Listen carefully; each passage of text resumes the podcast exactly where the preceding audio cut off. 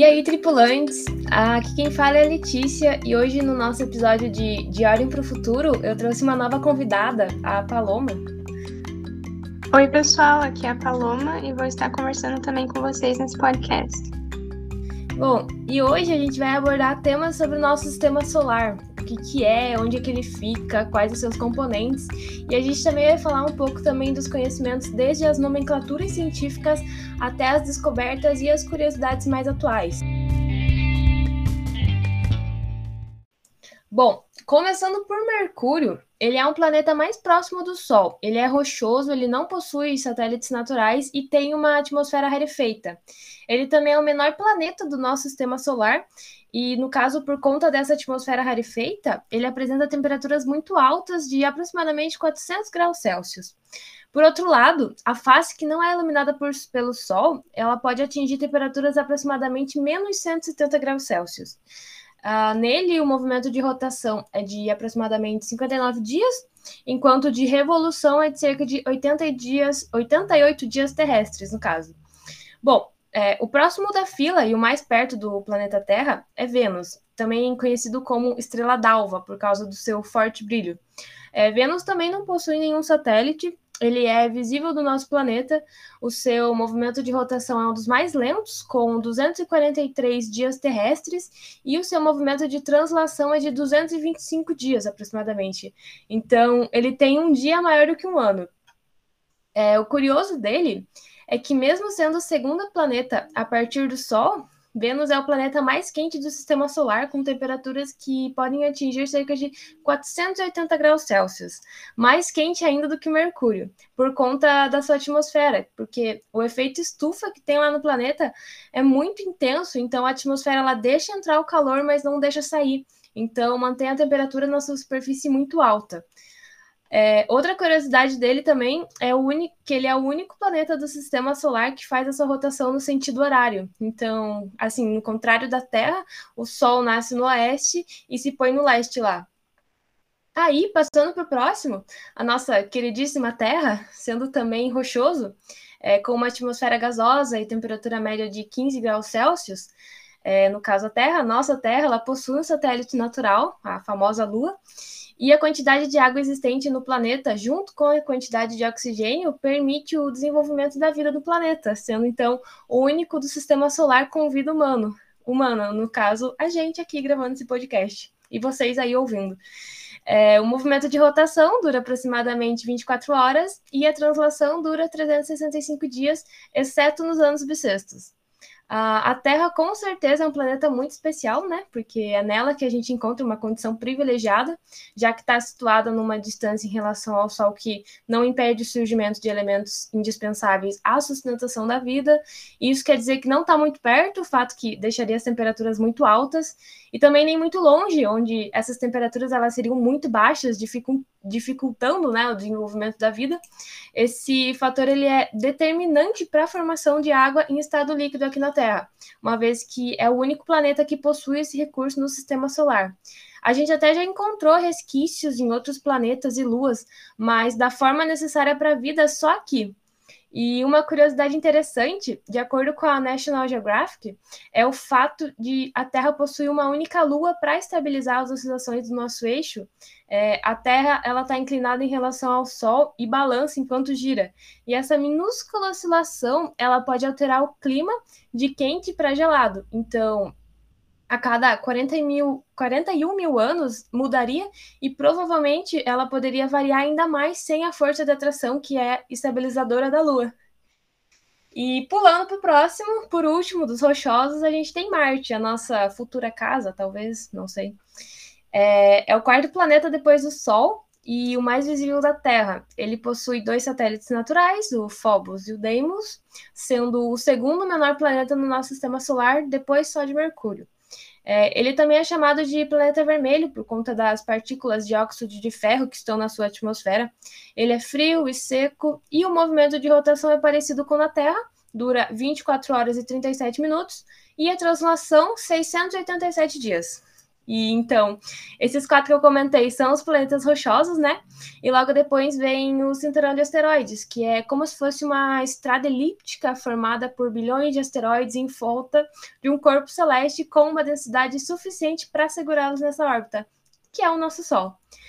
É, sobre esse cinturão, ele se formou provavelmente da colisão de diversos corpos maiores que, quando eles colidiram, se partiram em diversos pedaços menores, ainda na época de formação do nosso sistema solar, e continuaram colidindo entre si enquanto eles permanecem nesse cinturão. Então, ou ainda, segundo uma outra teoria, eles teriam se originado do material que sobrou da formação dos outros planetas.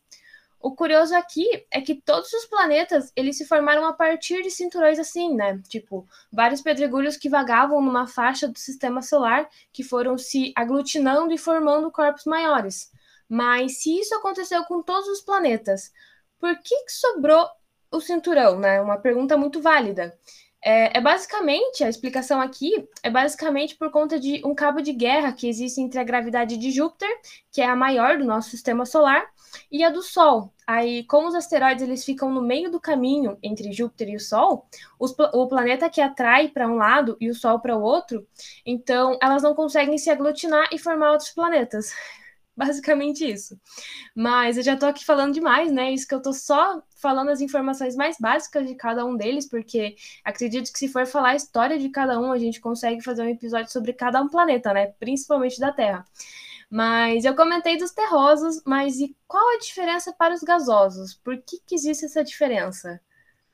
Os planetas rochosos, eles apresentam uma menor massa e maior densidade, enquanto que os planetas gasosos, eles apresentam maior massa e menor densidade. E isso se deve à composição desses planetas.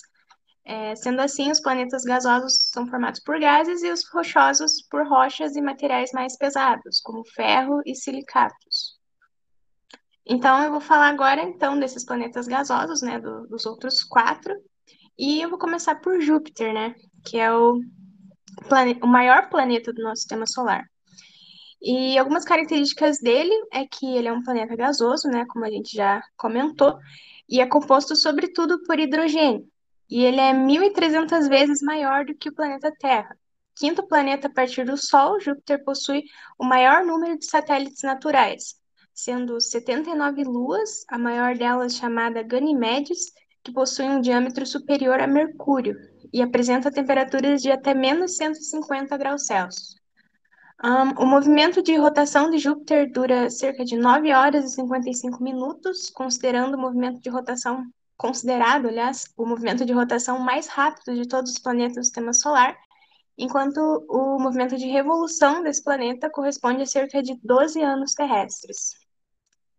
Um, depois de Júpiter, a gente tem Saturno, que é o segundo maior planeta do sistema solar, e é conhecido pelos seus famosos anéis, né, que são formados por rocha, gelo e poeira. Sexto planeta é a partir do Sol, depois de Júpiter, Saturno é o planeta do sistema solar que possui muitos satélites. Ele possui 62 luas. Composto basicamente de hidrogênio, ele possui temperatura média de menos 140 graus Celsius sendo que seu movimento de rotação dura cerca de 10 horas e 14 minutos e o de revolução cerca de 30 anos terrestres. Em seguida, a gente, eu vou falar um pouquinho de Urano, que é o terceiro maior planeta do Sistema Solar e sétimo planeta a partir do Sol. É, esse planeta ele é gasoso e apresenta, em média, temperaturas de menos 185 graus Celsius e possui 27 satélites naturais. Uma particularidade de Urano é a inclinação do seu eixo, que é praticamente horizontal, sendo de 97 graus, fazendo com que o planeta gire de lado em relação aos outros astros. Um, o movimento de rotação desse planeta dura 17 horas aproximadamente, enquanto o movimento de revolução dura cerca de 84 anos terrestres.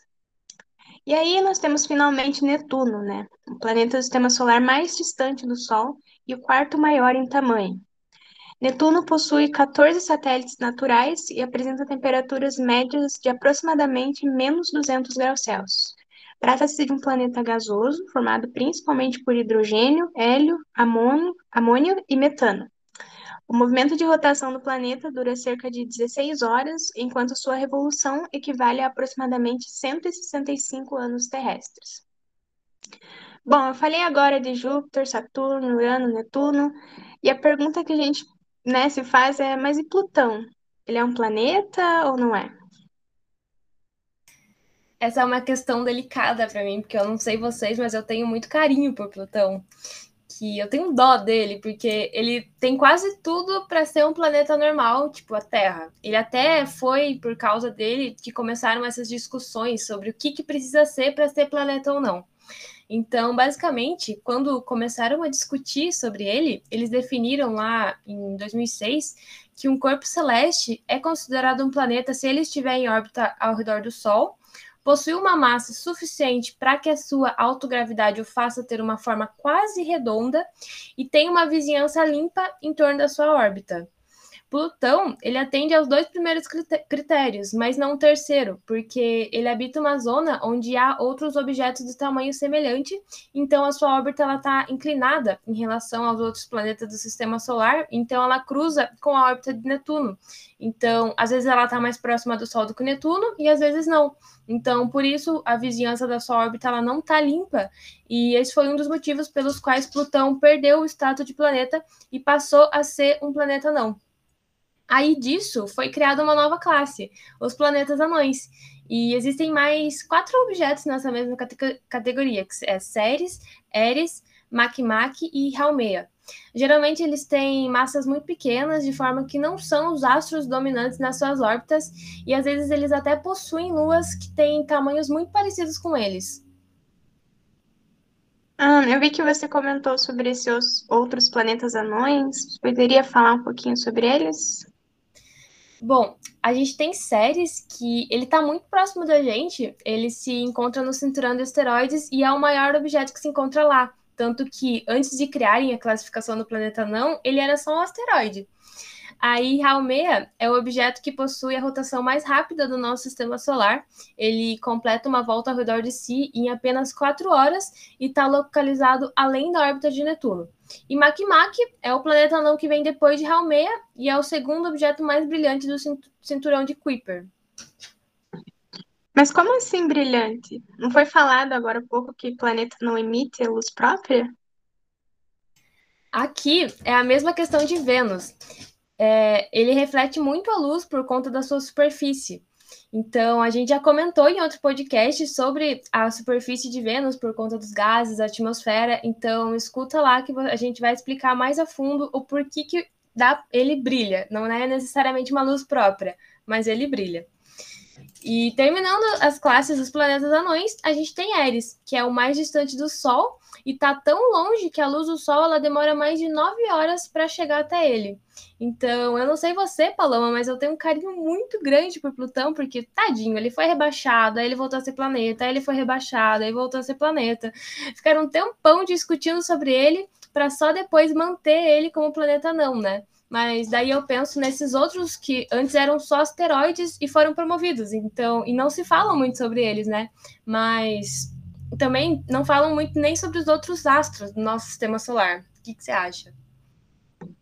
Olha, eu também tenho um pouquinho de dó de Plutão, porque ele é um planeta tão bonitinho, né? Tipo, as fotos que a gente tem dele é tão fofinho. E... Sim, ele tá segurando um coraçãozinho, né? Sim, eu, eu enxergava Pluto nele, inclusive. Achava muito lindo.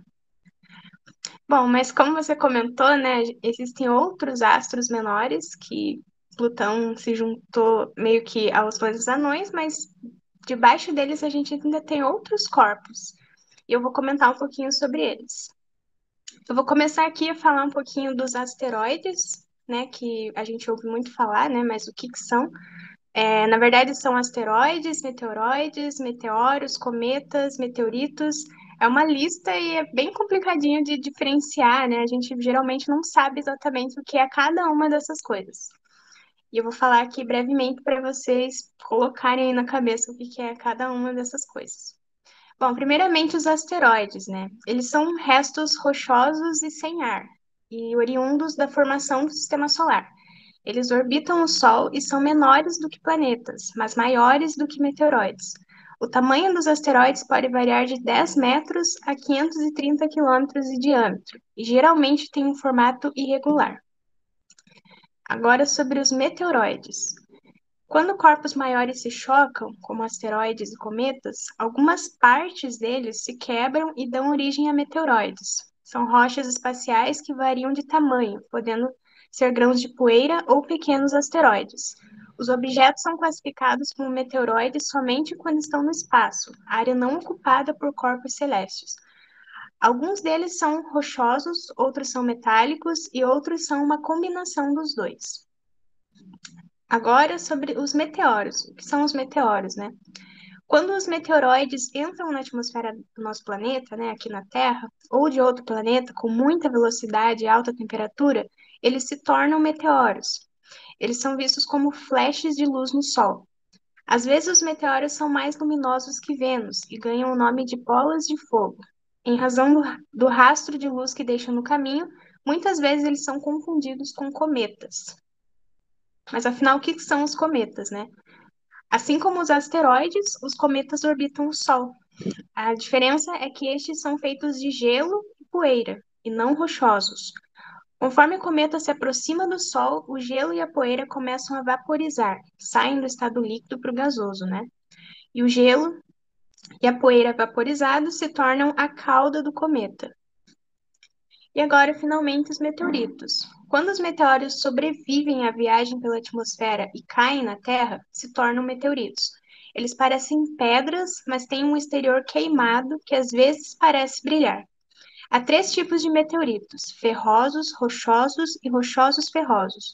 A, mai a maioria dos que caem na Terra são rochosos, mas grande parte dos que são encontrados muito tempo após caírem são ferrosos.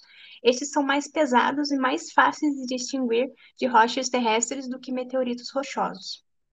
Bom, então, recapitulando, cometas, é, eles são formados por gelo e impurezas, eles são os menores corpos do sistema solar, possui o núcleo formado por gelo e conforme se aproxima do Sol o gelo evapora, soltando grãos e poeira, e eles são refletidos à luz do Sol, por isso o aspecto brilhoso dele e a cauda do cometa são nuvens de gás e poeira. No espaço também temos os meteoros, meteoroides e meteoritos. Meteoro é o fenômeno luminoso observado durante a passagem de um meteoroide, o qual consiste em restos do cometa. Já os meteoritos são meteoroides que sobrevivem quando entram na atmosfera e atingem o chão aqui da Terra.